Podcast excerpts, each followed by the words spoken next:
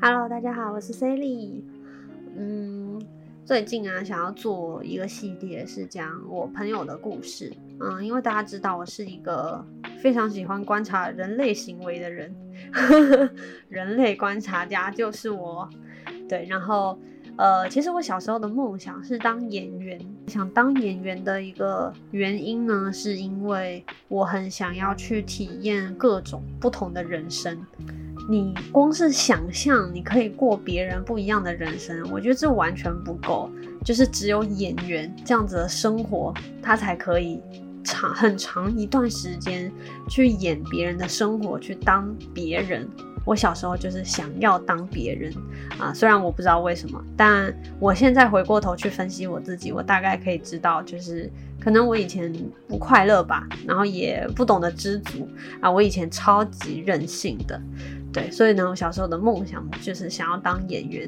其实我后来很喜欢观察别人的一个原因，也是因为这个原因，我很想要去了解别人的故事到底是什么，到底是什么样的过去，然后造就了他们。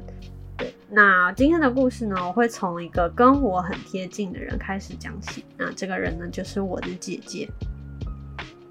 那我的姐姐呢，她比我大七岁。那我们生长在同样的家庭环境里面，可是我们两个几乎是完全不太一样的童年。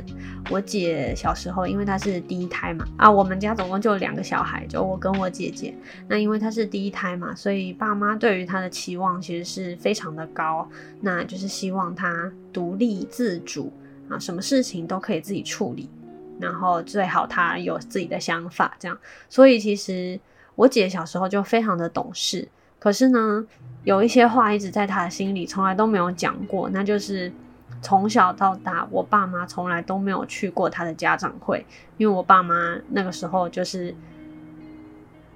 要工作嘛，所以就很忙啊，养家糊口，所以就非常的忙。也我姐从来都没有抱怨过，所以我爸妈其实一直也不知道家长会这件事情对于他来说这么这么的重要。然后呢，很自然而然的，就是。生了我以后，我爸妈把这一些对于第一胎的亏欠全部都弥补在我身上，就导致老幺呢非常的任性，然后非常的不讲道理。哎，这个应该大家有感吧？如果是老幺的话，总是爸妈总是会比较宠小的。我姐国中交了一个非常非常坏的男朋友，也不是说坏，就是。你也知道，爸妈所谓口中的坏，就是不读书啊，然后国中就开始抽烟呐，然后到处去网咖啊这种的。所以呢，我爸妈就非常的生气，因为我前面有说嘛，爸妈对于第一胎其实是非常的严格，就是希望他可以出类拔萃这样，所以就毅然决然的把他送去了呃寄宿学校。然后那时候我姐其实非常不能理解我爸妈的决定。其实我也是后来才知道，她在寄宿学校，因为是女校，所以她就被欺负。就比如说，呃，女同学的这个衣服啊，全部都叫她帮忙洗。然后我姐又是属于那种，我姐真的是天底下最善良的人，她总是可以站在别人的角度思考，然后。为别人去找理由啊，某种程度上，我好像也是这样子的人。可是我觉得他还要再比我更善良，就天使吧。对，然后这件事情呢，其实也是到最近，我们会经常回忆起过去，他才跟我讲，我才知道说，哦，原来他童年的时候还有这段故事，他被欺负这样。然后因为我从小其实就是非常崇拜我姐姐。其实就是老二、老三都会很崇拜第一个大的，你知道吗？总是在我们的角度，我们会觉得爸妈比较喜欢他，然后在姐姐的角度，当然会觉得爸妈就是比较喜欢你。然后像我从小到大，我就没有用过新的东西，虽然我们差七岁，可是其实我们身材啊什么都差不多，所以我就是要穿他的旧制服，拿他的旧课本，然后。所有的东西，我的书桌、我的文具、我的玩具，所有都是被用过的。家里就整个家族里面，我也是呃最小的女生，所以前面啊，什么表姐啊、堂姐啊，他们的衣服、他们的鞋子，然后全部就是到我身上，所以。我从小到大就是没有新的东西。那我姐也觉得，也就是因为这样，所以我姐很让着我。她就觉得没有关系，就是因为我都是拿新的，然后妹妹都没有，所以她都很让着我。所以你就知道，我爸妈又很宠我，我姐又很让着我，然后就导致我这个人，就是我小时候真的就是非常非常的任性，非常非常的流氓。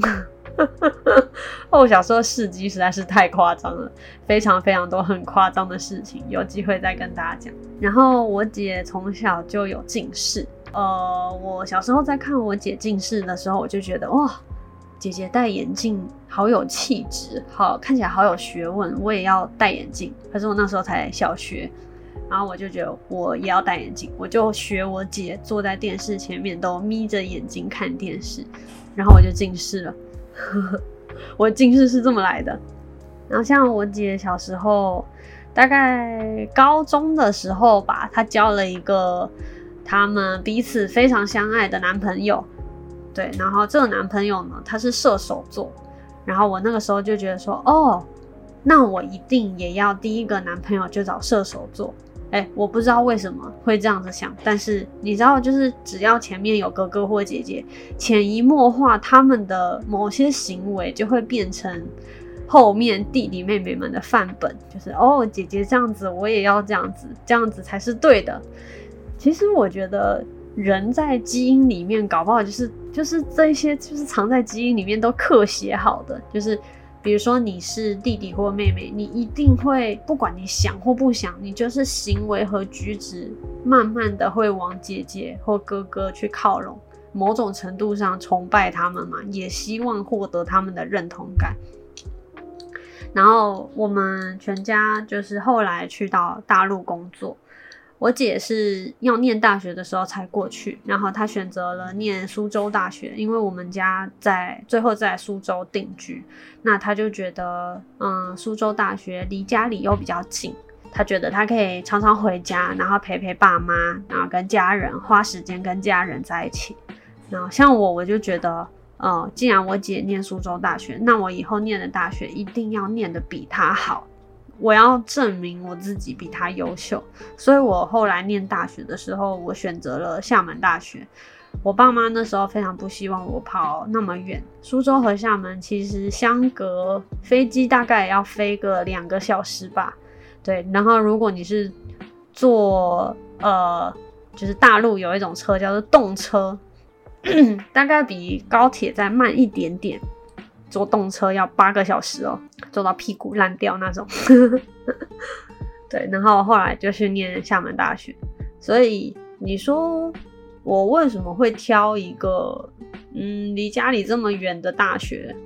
我觉得其实有很大一部分原因只是非常的单纯，我想要证明我自己比我姐厉害，比我姐聪明，是不是很无聊？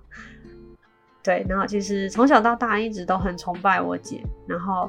我就觉得我姐年轻的时候，她也是算蛮会玩的，就是交了很多个男朋友。可是我觉得我姐一直以来，她都是头脑很清楚的那种。她就觉得说，我多交的这一些男朋友，我只是为了要让我自己清楚哦，我最终要的是什么样的人。所以她一遇到我姐夫的时候，她心里很清楚、很明白，就觉得。我就是要跟这个人结婚，我要跟这个人成立家庭。然后我后来就问我姐说：“所以你小时候的梦想就是成为一个家庭主妇吗？”我姐说：“对，她就是非常的渴望成立家庭。嗯，她觉得是因为她童年的时候爸妈都没有好好的陪她，所以她非常渴望成立自己的家庭，然后有自己的孩子，在自己的孩子成长的过程中陪伴着他们。”在我的眼里，我看来其实她嫁的不是很好。嗯，他们现在定居在花莲。我所谓她嫁的不是很好的原因是，我总是觉得我姐夫对她并没有很好。但是这个好其实是从我的角度去看，我觉得不好。那因为其实我觉得现在的女生大多数想要找找另外一半或者是找老公，当然是希望找爱自己多一点的，会把自己捧在手里的，会宠自己的嘛。但是像我姐就不是，我姐只看重我姐夫，他是一个负责任，然后有上进心的人，光是这两点，她就觉得其他不重要。但我姐夫是那种对自己要求很苛刻，对周围的人要求也很苛刻的人，所以他其实很受不了我姐的一个性格啊。我姐是天生的乐天派，然后他就是遇到事情就是会觉得啊没关系啊，船到桥头自然直啊，为什么要想那么多呢？你为什么要想那么多呢？他就觉得。很多时候你想太多，你就什么都做不了啊！你明明就有很多你想要去做的事情，但是因为你想这个，你想那个，你想那个，想了老半天，但是你什么都不能做，不是吗？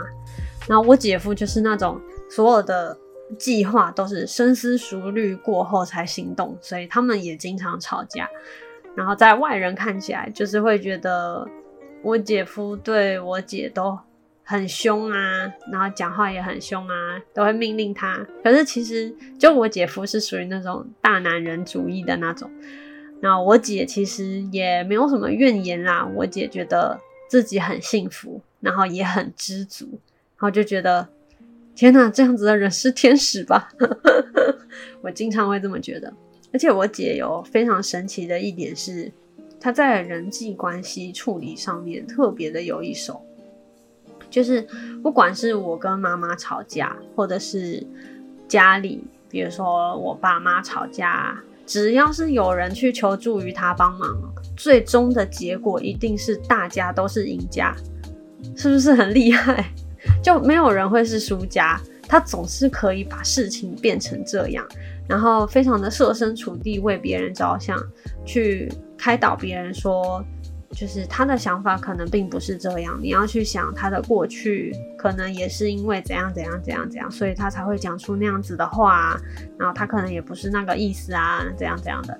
然后就觉得哦，他好会换位思考，跟非常的善解人意。嗯，我觉得我有很多这类型的东西是从他身上学来的。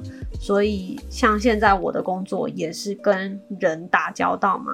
这方面让我其实获益非常非常的多，然后我觉得还有一个很神奇的一点就是，我姐她在小朋友的教育上，她是特别厉害的一个人。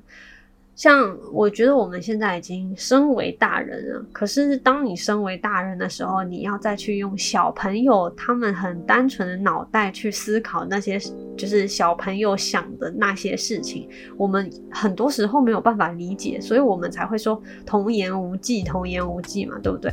可是像我姐，她就是可以把她自己的心智压缩回那个年龄，所以她在教她的小孩的时候，她总是可以。站在七岁小朋友的角度去讲他可以理解的话，然后告诉他为什么要这么做，然后什么是对的，什么是不对的。小朋友是很可以理解他讲的话，我就觉得很神奇。哎，我越是看我姐这样，其实我就越不敢生小孩。但是我看她这样不敢生小孩的原因，不是负面的，是正向的。所谓的正向，是我每次都会问我自己，就说。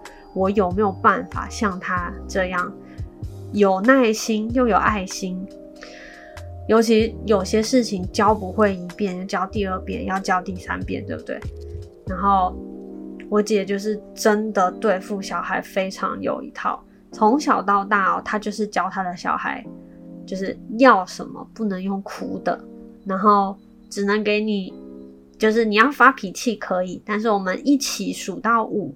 就人会有情绪很正常，但是你不能这样子崩溃，你不能这样子任性啊！当然，可能说法不是像我这样，可是他就是自己很有一套自己的方法，然后每次都会在旁边听，然后都会在旁边看。他跟他的小朋友真的就是约定好，数到五秒，就是好，我们哭五秒，然后一二三四五这样子，然后结束，然后再来好好沟通，就是你刚刚说你要什么，我们好好讲，这样我就觉得。天哪，这个就是怎么做到的？而且小朋友当时才五岁还是六岁，就已经会这样子了。所以他们家的小朋友基本上在外面不会太胡闹，然后也不会太任性。哎，我自己觉得啦，我不太敢生小孩，还有一个很大原因，应该是我小时候真的是太任性，太可怕了。然后我就我就很怕生出我自己这样子很麻烦的小孩。关于我姐的故事呢，今天就先讲到这里了。其实虽然我姐现在住在花莲，然后我住在台北，不过她还是蛮常回来的。她搬去花莲已经有好几年了，说来很惭愧，我没有去过她花莲的家。一个方面也是我很懒，真的。然后第二个方面是。我自己去到他花莲的家，呃，其实我有点怕我姐夫啦。我自己觉得，其实这才是真正的原因吧。因为我就觉得有的时候我姐夫很严格，但他不是对我很严格，但有的时候只是会让我觉得他说话的方式会让我觉得他好像压力很大，然后不是那么的友好，所以就会我自己就还蛮怕怕的这样子，对。我姐经常回来台北，都会晚上的时候，我们会有 movie night，就是一起挑一个电影一起看。我很珍惜这样子的时光，然后也因为确实我这几年成长了非常非常的多，所以我有的时候在看电影或者是在跟她聊天的过程中，我都觉得我会不会是我姐现在唯一的抒发管道，然后我会希望她。呃，就是很清楚自己的未来要什么，因为我我姐真的是对自己太没有自信了。啊，我刚刚都忘记讲，我姐其实小时候有心脏病，她心脏方面好像有个瓣膜，我忘记是什么，有个缺口还是有个瓣膜脱落这样，所以在她三岁的时候就动过心脏的手术，那那个时候也没有所谓的微创啊，就在她的胸口留下了一道非常长的疤痕。也正是因为这个疤痕，所以我姐对自己非常的没有自信。她就觉得，即便我身材再好，我。这个打扮的再漂亮，我也不能像他们那样子穿露肩的衣服啊，穿露肚子的衣服啊，这样。所以她就对于自己的外形是非常自暴自弃的那种。不是说她不打扮啊，是她无止境的，就是啊想喝饮料啊，然后不想运动啊，就是这样子，然后无止境的就让自己疯狂的胖下去，就是因为他对于自己的外表非常的没有自信。所以我有的时候都会。经常的鼓励他，每次他回来台北的时候，我都会尽量把所有的时间空给他，然后非常珍惜与他相处的每一个夜晚。其实我觉得家庭是这样子，每一个人都是一个独立的单元，就是独立的个体拼凑在一起，你们成立了一个家庭。可是时间到了，你们就是始终你们都还是独立的个体，但是是什么？依然把你们紧密联系在一起呢。其实所有的感情都是需要维护、需要维系的，亲情也不例外。即便是亲情，你们有同样的血脉，可是其实亲情才是更需要维护的，因为有很多我们都觉得，因为你是我的家人，所以我不说出口的事情，你理所应当也要知道。可是所有的感情全部都是败在这个理所应当，不管是友情。亲情还是爱情，我觉得都是一样的。所以，我觉得我最大的改变是在于我懂得去表达我有多么珍惜现在的时光。比如说，像我跟他一起看完电影，我真的会觉得很幸福。然后我也感受得到，我姐真的觉得很幸福、很快乐。像这几天我姐就回来嘛，我姐就说：“哦，你看的电影都这么的深奥，要不是我跟你一起看，到底谁还会跟你一起看电影？” 然后我就觉得，嗯，这是我姐表达很喜欢跟我一起看电影的方式吧，就也是希望她未来顺顺利利，然后都很幸福。那这个就是我姐的故事啦。其实，因为她也没有很老，搞不好这个等到她六十岁的时候，我可以再来做一个她的人生第二集这样。那如果大家喜欢这个系列的话，也可以跟我说。未来呢，我预估还会再讲其他朋友的故事。那不知道大家觉得这样子的内容有趣吗？听听别人的人生，听听别人的故事，我自己是蛮喜欢的啦。那也希望大家喜欢我的分享喽。我是 Sally，我们下次见，拜拜。